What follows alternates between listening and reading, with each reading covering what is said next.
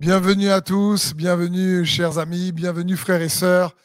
Euh, merci de prendre du temps à tout simplement euh, célébrer son nom et à, prendre du temps pour écouter sa parole. C'est euh, une joie et un privilège de toujours partager sa parole et je crois et j'espère que vous allez être bénis ce soir par sa parole. Merci au groupe de louanges qui tout simplement nous a conduit dans son adoration.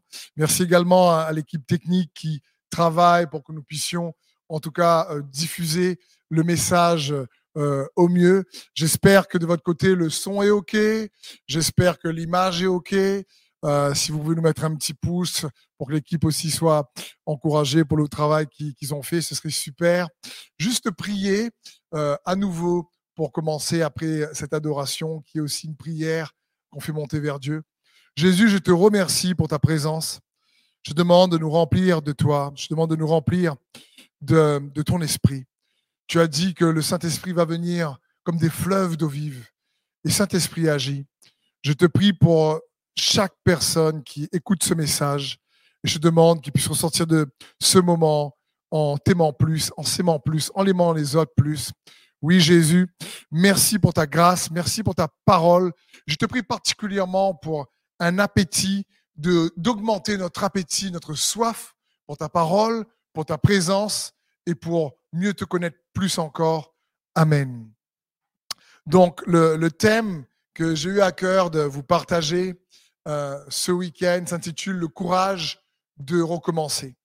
Je ne sais pas si euh, tu as déjà été dans ce genre de questionnement, par exemple, d'avoir été euh, découragé par un projet qui a échoué et tu es juste découragé euh, de recommencer tout simplement. Ou une relation qui a échoué et tu n'as pas le courage encore de, recommencer parce que peut-être que tu t'es senti euh, utilisé ou, tu es tellement blessé que tu n'as pas envie de, recommencer. Ou peut-être que tu as l'impression, comme moi, ça m'est déjà arrivé, où tu as été peut-être utilisé.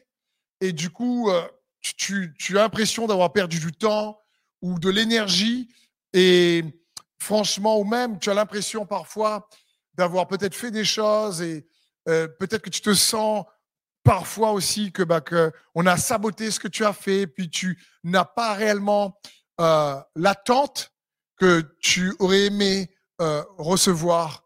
Tu as, tu t'es investi dans quelque chose, tu avais une attente, parce que lorsqu'on investit du temps, lorsqu'on investit de l'énergie dans une mission, dans un projet, dans un service, dans des relations, on a quelque part une attente. Et malheureusement, les attentes, parfois, elles euh, ne correspondent pas à ce qu'on s'attendait et ça peut nous décourager. Et ensuite, recommencer, c'est pas toujours évident. Mais je crois que si tu as déjà traversé ce genre de situation ou que peut-être tu es dans ce genre de situation, je crois que ce message va t'encourager. Je prie que sa parole réellement puisse venir stimuler, activer euh, la force de son esprit en toi et au travers de toi.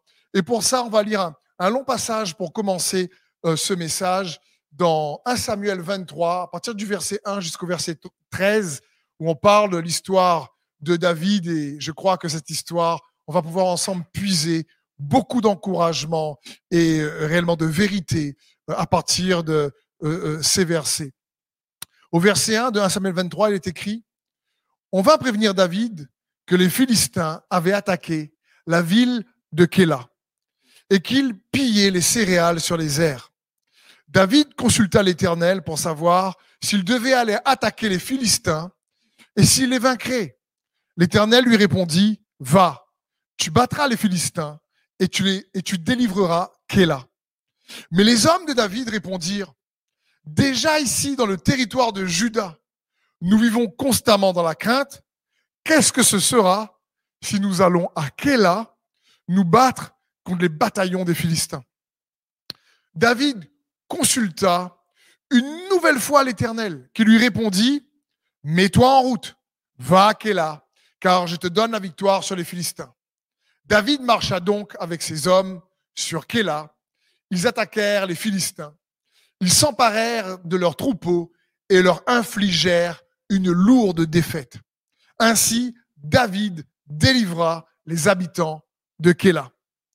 Il faut dire que quand Abiatar, fils d'Ahimelech, s'était enfui auprès de David à Kéla, il avait emporté avec lui l'éphod servant à consulter l'Éternel. On fit savoir à Saül que David était allé à Kéla. Alors il s'écria, Dieu l'a livré à mon pouvoir, car il s'est lui-même enfermé dans un piège en entrant dans une ville qui a des portes et des verrous. Il mobilisa tous ses hommes pour marcher sur Kéla et assiéger David et sa troupe. David apprit quel mauvais dessein Saül méditait contre lui.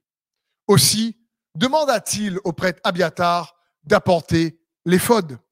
Il pria l'Éternel, le Dieu d'Israël, et il dit, ton serviteur a appris que Saül s'apprête à marcher sur Kéla pour détruire la ville à cause de moi. Les autorités de Kéla me livreront-elles à lui? Saül viendra-t-il vraiment comme ton serviteur l'a entendu dire? Éternel, Dieu d'Israël, je t'en prie, informe ton serviteur. L'Éternel répondit, il viendra. David ajouta, les autorités de Kéla me livreront-elles à Saül, moi et mes hommes? L'Éternel répondit, oui, elles te livreront, elles vous livreront. Alors, David se mit en route avec sa troupe d'environ 600 hommes, et ils quittèrent Kéla, marchant à l'aventure. On informa Saül que David avait quitté Kéla et il renonça à son expédition. Quel ici passage incroyable dans la parole de Dieu. Quelle scène. Et il est bon pour nous de comprendre ensemble le contexte de cette situation-là. Comprenons bien, euh, David a eu l'onction pour devenir roi, il n'est pas encore roi. Le roi en place, qui a été loin aussi par le prophète Samuel, c'est Saül. Et Saül, Dieu l'a rejeté, Dieu a choisi David. Et il faut comprendre une chose, Kéla est assiégé par les Philistins, les ennemis du peuple de Dieu. Celui qui aurait dû protéger la ville qui était pillée par les Philistins, c'est le roi en fonction, Saül. Mais ici, Saül, il ne fait rien. David, qui a son cœur aimant pour ben, le peuple d'Israël, se tourne vers Dieu, il dit à Dieu, est-ce que je vais délivrer Kéla de la main des Philistins? Et Dieu lui dit, oui, vas-y. Alors les hommes de David disent, non, non, non, non, non, non, non, déjà, on est à Juda. On est dans la crainte. Saül veut nous tuer. On est obligé d'aller se cacher partout. Et toi, tu veux aller à Kéla?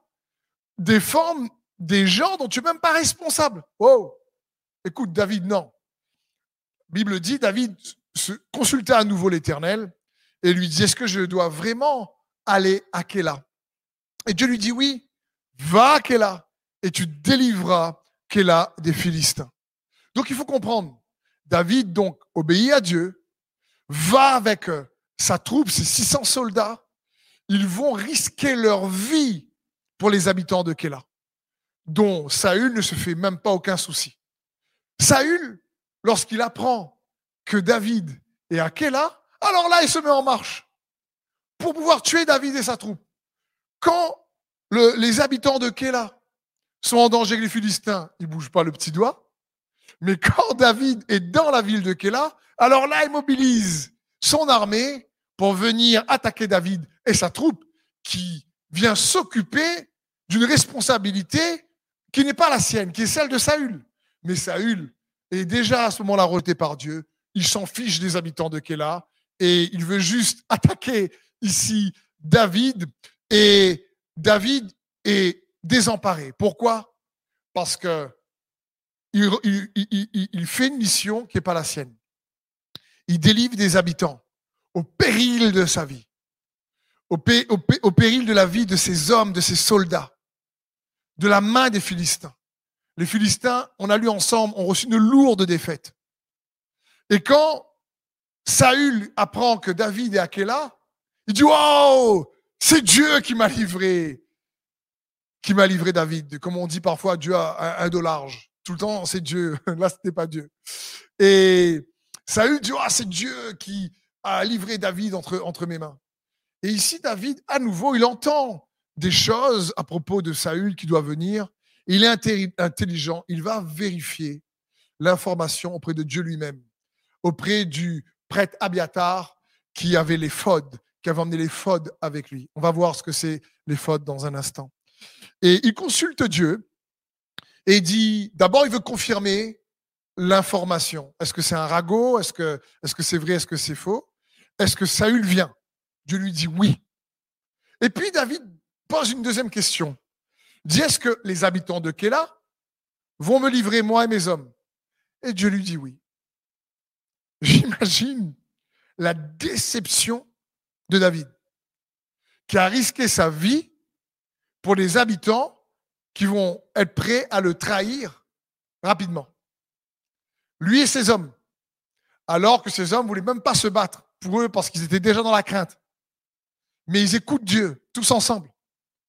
Et au péril de leur vie, ils sauvent ses habitants. Et ces habitants sont prêts à les, tourner le dos si Saül vient. C'est juste incroyable. Donc, comment les habitants remercient David? Ben, En le livrant à Saül s'il arrive. Je pense que David, après avoir livré une grande bataille, une grande victoire, lui ses soldats, toute, sa troupe sont dit enfin, peut-être qu'on va trouver à Kéla un peu de soutien. Peut-être qu'on va trouver, euh, euh, on va se sentir accepté à Kéla. On, a risqué notre vie pour eux, quoi. La ville aurait été terrassée, elle était pillée. C'est, c'est quand même pas rien. On est venu, on est venu les sauver, quoi. Et là, Dieu lui dit, ils vont le livrer. Et c'est juste incroyable. À ce moment-là, David a dû se sentir trahi par ses habitants qu'elle le livrait. Mais malgré tout, il se tourne toujours vers Dieu. Il garde le cap de l'intimité. Et il ne laisse pas ses émotions lui faire perdre le cap. Lui et ses hommes, même si ça a dû être émotionnellement un choc. Je ne sais pas combien de temps a dû durer la bataille.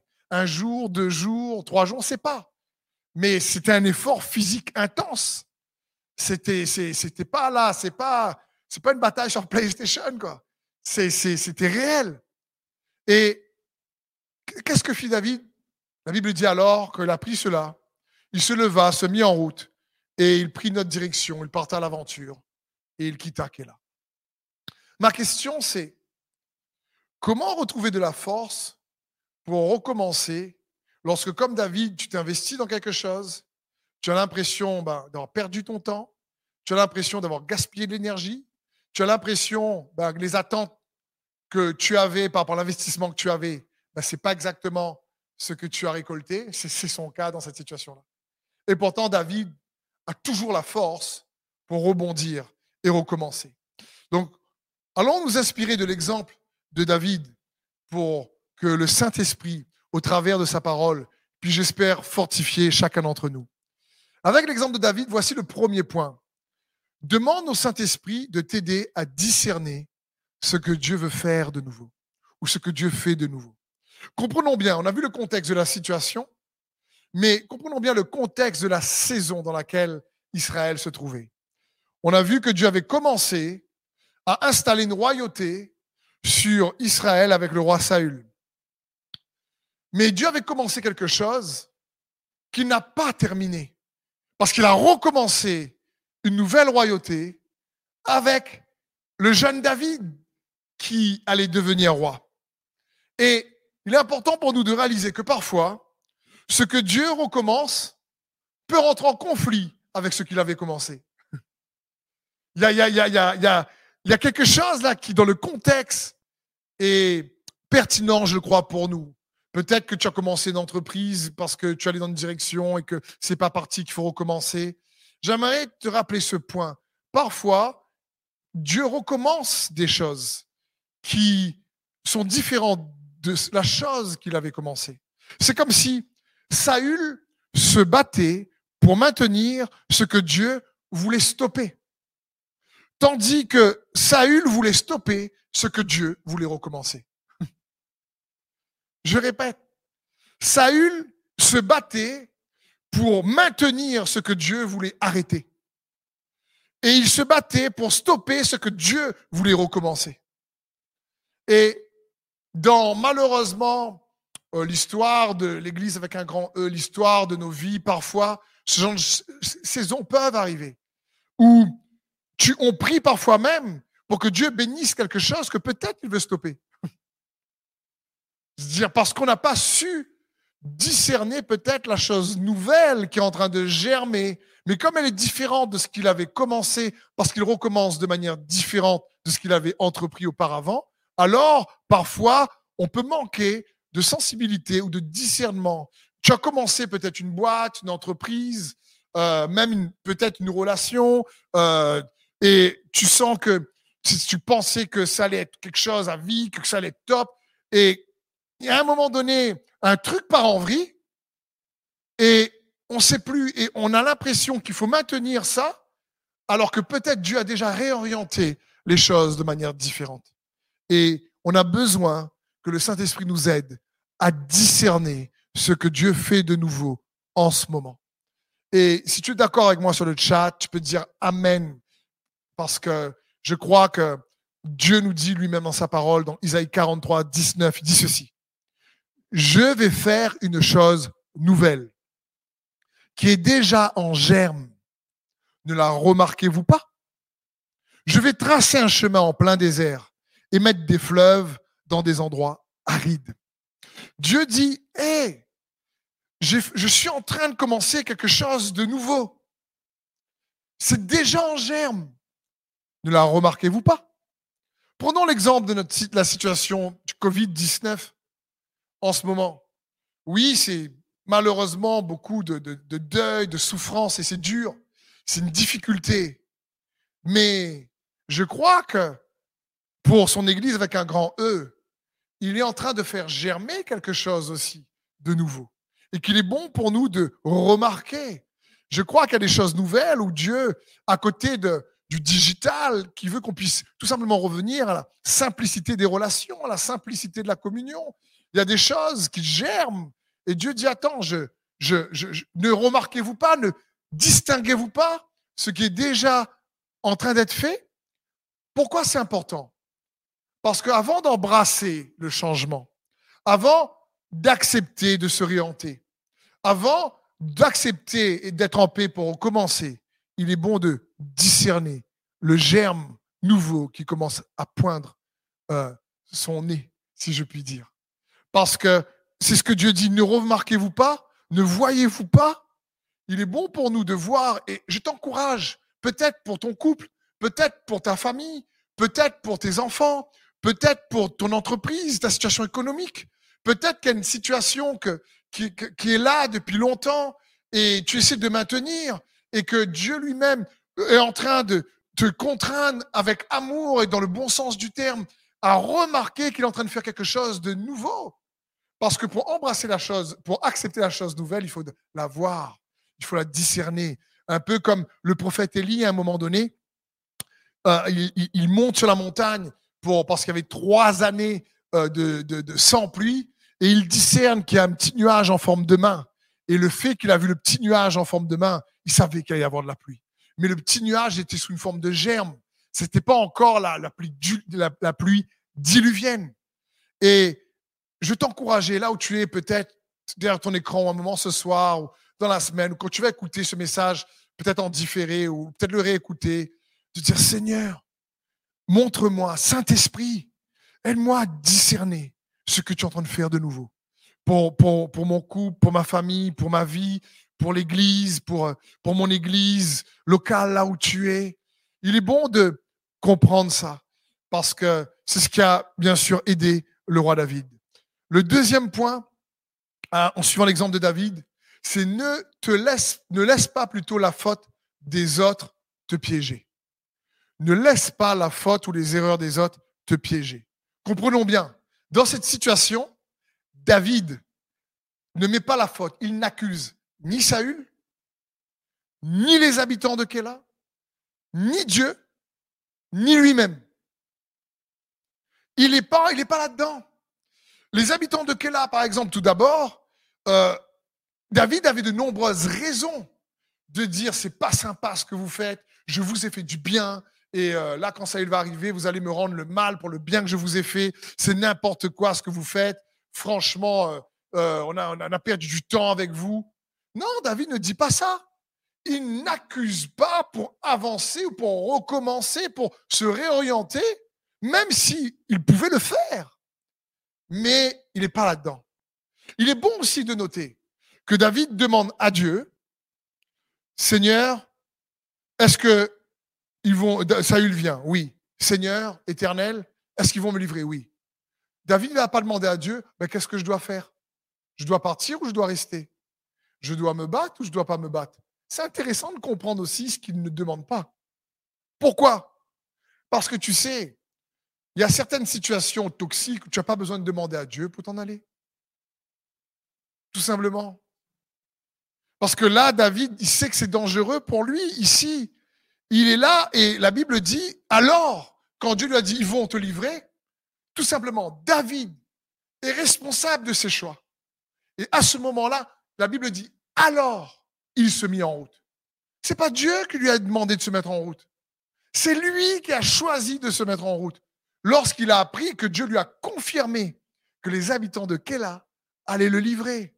Et David avait déjà du bon sens. Et il savait qu'attends, euh, s'il reste là pour lui et son troupeau, ça allait être compliqué. Et c'est bon de comprendre ça. Et puis il est intéressant de noter, David est un puissant guerrier. Mais il savait qu'il ne pouvait pas se battre contre Saül comme il se battait contre les Philistins. C'est intéressant. Très intéressant. David ne se trompait pas de combat et de manière de se battre. Il s'est juste dit, écoute, alors il se mit en route. Et il est parti à ce moment-là. Parce qu'il savait qu'il n'avait pas forcément la capacité non plus par rapport à l'armée du roi Saül et qu'il allait avoir un bain de sang entre le peuple de Dieu à ce moment-là. Euh, il a essayé d'éviter ça. Et donc, David a choisi. Et, c'est important de comprendre. Parfois, des situations, voire parfois même des relations toxiques, J'attends que tu me donnes un feu vert. Eh, à un moment donné, je suis en train de mourir. Je ne sais pas. Tu te dis, oh, on a aussi la liberté de faire des choix pour avancer. Pour ton entreprise, par exemple, également. Parfois, tu peux te dire, mais si tu continues, le, robinet risque de se fermer. Alors, tu peux choisir de dire, écoute, Seigneur, montre-moi ce que tu fais de nouveau. Et montre-moi comment nous réorienter. C'est un exemple, d'accord Un autre point que, euh, par rapport à, à David même, c'est que il ne pointe pas non plus l'irresponsabilité de Saül. On a vu les habitants et il ne dit pas, mais attends, ça, Saül, c'est lui le roi en fonction. C'est lui qui aurait dû venir réellement vous délivrer. Il n'est pas là. Ça, David ne fait pas ça. Il ne compare même pas son action juste aux actions injustes de Saül. Tu dis, peu importe. Ensuite, comprenons bien, il n'est pas en train de pointer du doigt ou de se faire piéger par les fautes réelles des habitants de Kéla. Il n'est pas en train de pointer du doigt à se faire piéger par les fautes réelles du roi Saül envers lui. Et puis, il ne se laisse pas piéger et tomber lui-même dans le piège de, se victimiser, si tu préfères. Hein, il n'est pas dedans, j'appelle ça, moi, dans l'excusite, comme on dit. Il n'est pas en train de s'excuser. Et vous savez, parfois, nos excuses sont souvent les plus grandes barrières qui nous empêchent de recommencer. C'est nos excuses. On, a tous, en général, les excuses. Dans la parole de Dieu, il y en a plein. Hein. Il y a Moïse qui dit Ah, je ne sais pas parler, choisis un autre. Gédéon qui dit Attends, mais moi, on est la plus petite famille de Manassé. Je veux dire, à la réunion, j'ai déjà dit Manassé, ça veut dire j'en ai assez. Et, euh, et, il est là à se dire, on a tous en général des excuses. Non, je veux pas vraiment recommencer parce que euh, j'ai échoué par le passé, ça risque de pas encore marcher, ou euh, je sais pas, il y a trop de risques, il y a de, trop de choses que je peux pas vraiment avoir la main dessus, contrôler, ou franchement, je ne vais pas y aller parce que je sais pas ce que me réserve le futur. Bref, on peut tous se trouver beaucoup d'excuses pour euh, ne pas recommencer. Alors j'aimerais t'encourager, David, ne cherche pas à s'excuser, ouais, j'ai mal fait, j'aurais, j'aurais, Dieu m'a dit, mais en fin de compte, j'aurais dû peut-être euh, pas, y aller, rediscuter avec lui, non. écouter aussi les gars, parce que franchement, là, c'est, il s'est pas excusé de ses choix. de ses peut-être, il n'a même pas réfléchi si c'était une erreur de sa part ou pas. Il n'était pas là-dedans. Et j'aimerais t'encourager, mon frère, ma sœur, à comprendre que peut-être, demande à Dieu là où tu es. Peut-être, demande au Saint-Esprit. Quelles sont parfois les excuses qui t'empêchent de faire des choix pour te réorienter ou recommencer ou avancer? Pour, recommencer une relation, pour, rafraîchir, renouveler peut-être la relation dans le couple. Qu'est-ce qui, nous empêche? En général, on a, tellement tous des, excuses. Ensuite, un autre point, toujours c'est David, il ne s'apitoie pas, il n'est pas victime. Il ne dit pas, par exemple, mais qu'est-ce que j'ai fait pour mériter ça? Qu'est-ce que, et, à mon avis, moi je me suis déjà posé cette question plein de fois. Qu'est-ce que j'ai fait pour que ça part en vrille comme ça? David n'est même pas là-dedans. David ne se dit pas, mais est-ce que Dieu est en colère contre moi pour qu'il me dise d'y aller, ensuite il me piège? Non, bah pourquoi il m'a dit d'y aller? C'est pour m'enfermer dans la ville et m'envoyer ça. Il aurait pu penser comme ça. Il aurait pu. Ou peut-être David s'est dit, mais j'ai pas réellement répondu aux attentes de Dieu, peut-être qu'il m'en veut. Et je, prends ces exemples parce que je sais que de nombreux croyants sont sincères et bien intentionnés, mais tombent dans ce piège du diable. Ils tombent dans cette, euh, euh, quelque part, qu'est-ce que j'ai fait ou je suis pas assez bien. Je suis pas assez bien pour recommencer. C'est une excuse aussi. Qu'est-ce que j'ai, qu'est-ce que j'ai dû déplaire à Dieu? Tu sais, on fait tous des erreurs, mon frère, ma sœur. Demande pardon, repens-toi et avance. Et ne laisse pas ce genre de pensée te paralyser, t'empêcher d'aller de l'avant et de recommencer, de garder le cap. Comprenons bien, ce genre de manière de penser là, lorsqu'on on cherche beaucoup d'excuses, on se dit ben je suis peut-être pas assez bien ou j'ai euh, peut-être fait quelque chose que Dieu est en colère contre moi et donc je fais attention, peut-être qu'il m'en veut un peu. Euh, ce genre de manière de penser nous fait fait en sorte qu'on s'approche de Dieu réellement comme si comme si on marchait sur des œufs. Et, la Bible dit mais approchez-vous euh, du trône de la grâce avec assurance. on n'a pas l'assurance si on pense comme ça. On fait Seigneur, ben, en fin de compte, si je suis bloqué à Kéla, c'est peut-être parce que je fais quelque chose, j'ai quoi les soldats, je ne sais pas. Et, et, et, du coup, au lieu de savoir que tu es un enfant de Dieu, aimé de Dieu, et qu'il t'invite à, t'approcher de son trône de la grâce avec assurance, assurance en ce que Jésus a fait pour toi, pour moi, et tu vas avec assurance dans son trône de grâce, au lieu de juste essayer de marcher sur des œufs en disant je rentre dans ta présence, mais oulala, c'est je veux pas casser des œufs. C'est pas du tout comme ça. David, il est tellement pas dedans en train de s'excuser lui-même. Il est tellement pas dans l'apitoiement. Il se pose aucune de ces questions. Et il dit à, Abiatar à nouveau, apporte-moi l'éphod. On a lu ensemble. Il dit à Abiatar, on va, on va redemander à Dieu encore. C'est tout.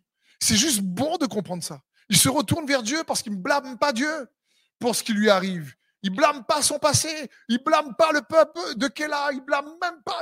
Il est là. Il se dit, fais un choix d'aller de l'avant et il se retourne vers Dieu avec assurance malgré cette trahison, malgré cette attente déçue du peuple de Kéla, des habitants de Kéla.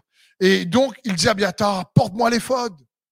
Et l'éphod, c'est juste les vêtements, en général, du prêtre à l'époque. Je pense que vous l'avez sur votre écran. Et c'est euh, ce qui était sur la poitrine avec les douze pierres précieuses qui représentent les douze tribus d'Israël. Et c'est important de comprendre que euh, le mot éphod, en réalité, euh, et en hébreu, signifie couverture. C'est un joli mot, ça, lorsqu'il est bien utilisé. Et c'est être revêtu. Et c'est comme si il nous faut réaliser que l'Ancien Testament, comme nous dit les Écritures, est l'ombre des choses à venir. Que la réalité est en Christ. Et il faut comprendre que c'est la partie du vêtement du souverain sacrificateur la plus chère. Il y a les douze pierres précieuses dessus qui représentent les douze tribus, euh, qui représentent tout le peuple d'Israël. Et à aujourd'hui, en Christ, qui représente chaque chrétien, quelle que soit la dénomination dans laquelle tu es. Cela nous montre que tu es précieux pour Dieu, que chaque dénomination est précieuse pour Jésus-Christ. Il apporte sur son torse. Pourquoi? Parce qu'il apporte, c'est comme s'il nous porte dans son cœur. Voilà ce que ça signifie. Dieu te porte dans son cœur et il te dit, écoute, toi également, viens, mets les. C'est-à-dire, hé, fais de ton intimité avec Jésus-Christ ta priorité. Fais de l'intimité avec Jésus-Christ ta priorité. C'est ce que David faisait malgré tout. Ces questionnements qui peut-être sont venus dans sa pensée et les émotions qui devaient bouillir en lui. David dit à Abiatar, emmène-moi l'éphod. Je vais m'approcher à nouveau de Dieu. Je il faut que je l'entende à nouveau là. J'ai besoin que tu m'apportes l'éphod. Et c'est juste magnifique. Et c'est l'éphod, c'est aujourd'hui, la Bible dit, revêtez-vous de Christ. Comme il nous porte dans son cœur, et parce qu'il est mort et ressuscité pour toi et moi, et tu as une valeur, comme tu es comme une pierre précieuse pour lui dans son cœur. Voilà ce que signifie l'éphod. Et, Jésus te porte dans son cœur. Et si tu es d'accord aussi avec moi sur le chat, tu peux écrire Jésus me porte dans son cœur. Et le déclarer à haute voix, même chez toi, derrière ton écran pour te rappeler cela. C'est ce que signifie l'éphod. Mais mettre l'éphod, pour nous, c'est faire de l'intimité avec Dieu notre priorité. Pourquoi? Parce que non seulement Jésus, aujourd'hui, est notre souverain sacrificateur qui vit éternellement selon l'ordre de Melchizedek, comme nous dit le livre des Hébreux, mais également, il a fait de toi et de moi un peuple de prêtres rois, nous dit la parole de Dieu. C'est-à-dire, dans 1 Pierre 2, 9, il dit, mais vous, au contraire, vous êtes un peuple choisi, des prêtres royaux, une nation sainte, un peuple racheté, afin de proclamer les louanges de celui qui vous a appelé des ténèbres à sa merveilleuse lumière. C'est tu as la possibilité de te rapprocher en tant que prêtre roi, en tant qu'enfant de Dieu choisi par la foi en Jésus-Christ du trône de la grâce. Pour dire Seigneur, montre-moi par ton esprit, montre-moi ce que tu fais de nouveau. Seigneur, redonne-moi la force. Je suis pas là pour, en réalité, mettre la faute sur un tel ou un tel, même si je peux, même si ça fait mal, même si c'est dur, même si c'est pas juste. Euh, mais Seigneur, je sais que même si j'ai l'impression d'avoir perdu du temps, même si j'ai l'impression qu'ils m'ont utilisé, qu'ils ont saboté ce que j'ai pu faire pour essayer de t'aider ou aider mon entreprise, mon assaut, mon organisation, ma famille. Mais toi, Seigneur Jésus, tu es capable de réouvrir une porte. Tu es capable. L'éphode, c'est fait de l'intimité avec Jésus ta priorité. Pourquoi? Parce que mon frère, ma sœur, c'est de son esprit, de lui, que nous recevons la force. On ne reçoit pas la force uniquement sur les réseaux sociaux ou derrière les écrans. C'est d'une relation avec lui. C'est d'une relation avec lui, même si je veux tout faire pour essayer que tu sois béni en écoutant ce message. Mais ta relation avec Jésus est la priorité avec le Saint-Esprit qui est capable de venir stimuler, qui est capable de réellement te fortifier par son esprit. C'est, c'est, mets ton éphode. C'est-à-dire, prends la, responsabilité de prêtre que tu as, parce que nous sommes tous par la foi Jésus-Christ, un peuple de prêtres rois. Et tu as accès à son trône. Et lui, Jésus, est le souverain sacrificateur qui te porte dans son cœur et qui te dit viens avec assurance. Même si tu, c'est toi qui as fauté, même si c'est toi qui as fait des erreurs, même si c'est les autres, écoute, tu as accès au trône de la grâce. Reçois le pardon, reçois la repentance, oui, et continue à avancer, continue à garder le cap si c'est le cas, ou pardonne ces d'autres qui t'ont fait ces choses-là. Deuxième grand deux, j'aimerais te dire une chose. Pour avoir le, le courage de recommencer, n'oublie pas que ça ne gêne pas Dieu de recommencer. Dieu n'est pas gêné de recommencer. Ça ne le gêne pas du tout de recommencer des choses et de faire des choses nouvelles. Vous savez, il arrive parfois que Dieu commence des choses et qu'il ne les termine pas parce que le monde vit dans le péché et que ensuite Dieu les recommence d'une autre manière.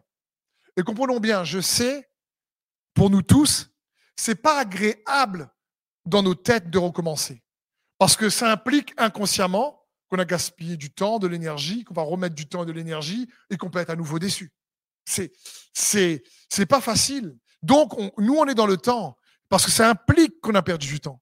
Mais Dieu, lui, il est éternel. Il n'est pas gêné de recommencer. Et Dieu, lui, recommencer pour lui, c'est rien.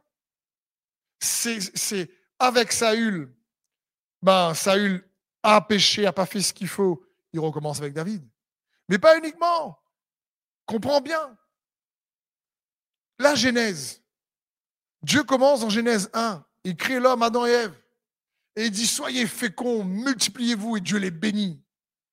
Quelques années plus tard, l'homme vraiment pêche trop, et Dieu envoie le déluge. Je veux dire, et Dieu envoie le déluge. Et dans Genèse 6, la Bible dit Dieu parla à Noé, Noé est sorti de l'arche, et à un moment donné, qu'est-ce qu'il dit à Noé? Pour lui et les animaux Qu'ils soient féconds et qu'ils se multiplient. Qu'est-ce que Dieu fait? Il les bénit à nouveau. C'est très important de comprendre ça. Parce que Dieu ne change pas son désir de te bénir. Il ne change pas. Dans la Genèse, il dit Soyez féconds, multipliez-vous, il est béni. Bon, ça ne se passe pas comme il aurait souhaité. Petit déluge. Et hop, avec Noé, il recommence. Et qu'est-ce qu'il refait? Il bénit à nouveau. Et il dit Soyez féconds, multipliez-vous. Il y a plein d'exemples comme ça. Dieu n'est pas dans le temps. Pour lui, recommencer, c'est, on va dire, moins pénible que nous. Et il est plus patient que nous en plus. Nous, ça nous frustre. Franchement, ce n'est pas toujours agréable émotionnellement de d'y penser. C'est parce que c'est compliqué. Mais pourtant, ses promesses ne changent pas. Même si parfois sa manière de les réaliser, si. Ses promesses en ta faveur ne changent pas. Même si parfois les personnes avec qui tu espérais les réaliser, si. Ses promesses ne changent pas. Il désire te bénir. Et, son désir, c'est avance. Malgré les difficultés, malgré les tempêtes. Il ne change pas ses attentes envers toi ou envers moi, pas du tout. Il veut te dire, il veut te dire hé, attends, je veux t'apporter la vie. Donc des fois, Dieu ne termine pas ce qu'il a commencé à la manière dont il avait commencé. Parce qu'il recommence avec une autre manière nouvelle qu'on a peut-être du mal à discerner. Mais ses promesses ne changent pas. La manière de les réaliser, oui, parfois. Parce qu'on vit dans un monde déchu. Mais Dieu, lui, ça ne le gêne pas de recommencer. Et ses promesses à ton sujet ne changent pas. Jésus dit, je suis venu pour vous donner la vie et la vie en abondance. Point. Il est en train de te dire, il est en train de me dire, mais peu importe ce que tu as traversé, peu importe les habitants de Kéla, peu importe comment réagit Saül, peu importe aussi que tu m'as pas compris peut-être, euh, euh, et, approche-toi de moi. Jésus dit, je suis venu vous donner la vie et la vie en abondance. Ça parle d'une vie riche en paix, riche en joie, riche en espérance, riche réellement euh, en justice. Ça parle de, cette vie-là. Ça parle d'une vie riche en amour dans les relations. C'est de ça que Jésus parle. dit, mais je suis venu vous donner la vie et cette vie abondante qu'on en a tous besoin. Ça parle pas de finances, de, une vie abondante, une vie riche en finances. Tu fais le plus riche de la terre et le malheureux. Ça parle d'une vie abondante en toi, d'abord, dans ton âme. Ça parle de ça. Et si Dieu veut te bénir financièrement, gloire à Dieu. Mais c'est la vie dont il parle, c'est cette, vie vivifiante qui n'est pas de ce monde, qui est sa vie, cette vie qui vient de son esprit, comme des fleuves d'eau vive, qui est en toi. Il te dit, mais puise là-dedans, puise là-dedans ces promesses euh, par rapport à cette vie ne changent pas pour toi. Tu peux y puiser, tu peux recevoir de ces sources. Et de c'est même pas une source uniquement, c'est un fleuve. Et j'aimerais te dire aussi un deuxième point, même Dieu n'est pas gêné de changer, son désir de te bénir aussi ne change pas. Mais tu ne recommences, lorsqu'on recommence, on ne recommence pas de rien. Tu ne repars pas de zéro en réalité. Quand on recommence, même si c'est pas facile, je veux t'encourager à discerner que quand tu recommences quelque chose, tu recommences en général avec plus d'expérience.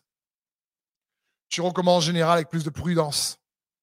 Tu recommences en général avec plus de sagesse. Pourquoi? Parce que une des manières d'emmagasiner de la sagesse, c'est par les erreurs qu'on a commises ou les erreurs que les autres ont commises. Une des manières. En général. On peut commencer avec plus de prudence. On peut commencer avec plus de minutie. Donc, que tu recommences, tu recommences pas de zéro. Tu recommences en général avec des choses pour, qui vont t'aider, que tu n'avais pas lorsque tu as commencé peut-être une première fois.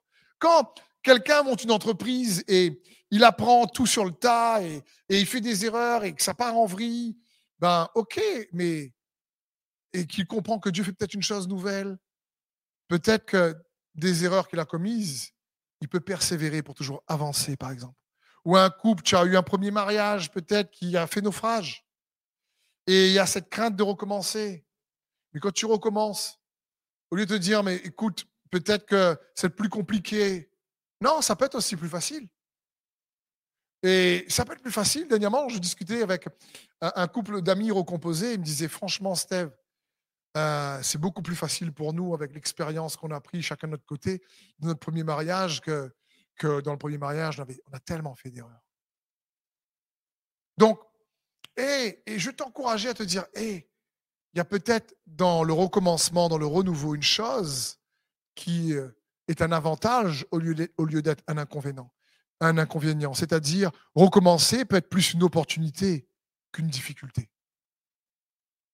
Et c'est bon de l'entendre. Oui, après, j'aimerais aussi t'encourager à être patient. Parce qu'il faut accepter que les changements ou les recommencements se fassent petit à petit. Je veux dire, j'aurais aimé vous dire, moi, franchement, j'aime bien les changements micro-ondes. Ça se fait vite. Mais je me suis rendu compte, en général, que Dieu n'est pas tout le temps comme ça. Il peut faire des choses soudainement. C'est magnifique. Mais j'ai remarqué dans ma petite expérience que le soudainement de Dieu arrive quand tu as longtemps attendu. à un moment donné. Gloire à Dieu pour les soudainements. Mais parfois, franchement, Seigneur, tu peux parler un petit peu plus vite, s'il te plaît? Cette situation, elle perdure quand même, quoi. Et, dans Exode 23, la Bible dit au verset 30, c'est petit à petit que je déposséderai vos ennemis en votre faveur. Il parle des promesses. Il a déjà fait les promesses à son peuple. Il dit, je vous donne la terre promise, qui représente la réalité du royaume de Dieu pour nous, la bonne nouvelle du royaume de Dieu. Il leur dit, je vais vous le donner petit à petit. Petit à petit. Et pour ça, je me dis, ouais, parfois, recommencer, ben, il nous faut aussi accepter que le recommencement, les changements mis en place se font petit à petit pour patienter. Et j'aimerais conclure et terminer donc sur ce passage de Jérémie 18 qui nous parle du potier, parce que c'est une image de comment Dieu est. Et je crois que plusieurs d'entre vous, vous allez être bénis par ce passage. Moi, il m'a béni en tout cas. La Bible dit au verset 3, Jérémie le prophète ici parle, il dit, Je suis descendu à la maison du potier. J'ai vu qu'il façonnait un objet sur une tour, mais le vase d'argile qu'il façonnait ne donnait rien dans sa main. Alors, il a recommencé un autre vase en le faisant comme il lui plaisait. Et voici la parole de l'Éternel qui m'a été adressée.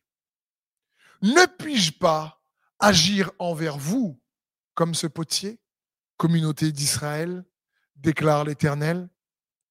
Vous êtes dans ma main, comme de l'argile dans la main du potier, communauté d'Israël à nouveau, comprenons bien dans le Nouveau Testament, la Nouvelle Alliance, il y a aussi l'Israël spirituel qui représente l'Église de Christ.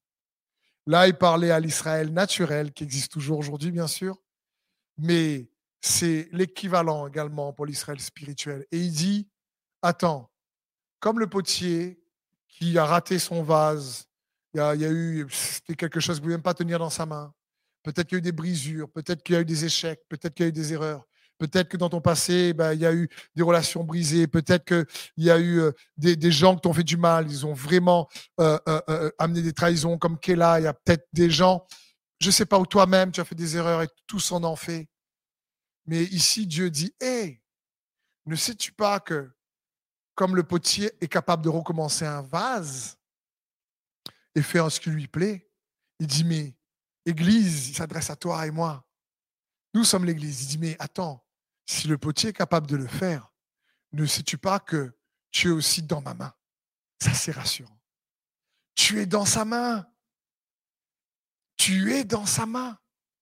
Et dans sa main, il est capable de recommencer, de façonner le couple que peut-être tu as toujours aspiré à avoir, de, de façonner la famille que tu as toujours aspiré à avoir, de, de, de façonner peut-être l'emploi, le, travail euh, que tu aspirais à avoir.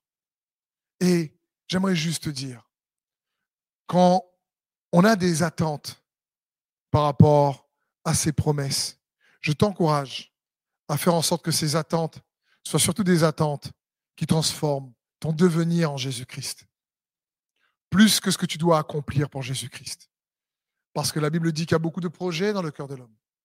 Mais ce sont les desseins de l'Éternel qui s'accomplissent. Et son dessein, c'est que toi et moi, quelles que soient nos missions, nos responsabilités, nos activités, nos attentes, déçues ou pas, c'est qu'au travers de tout ça, là, le potier qu'il est, nous dans ses mains, on soit transformé en l'image de Jésus-Christ, comme nous dit la parole de Dieu, de gloire en gloire, comme par le Seigneur, l'Esprit.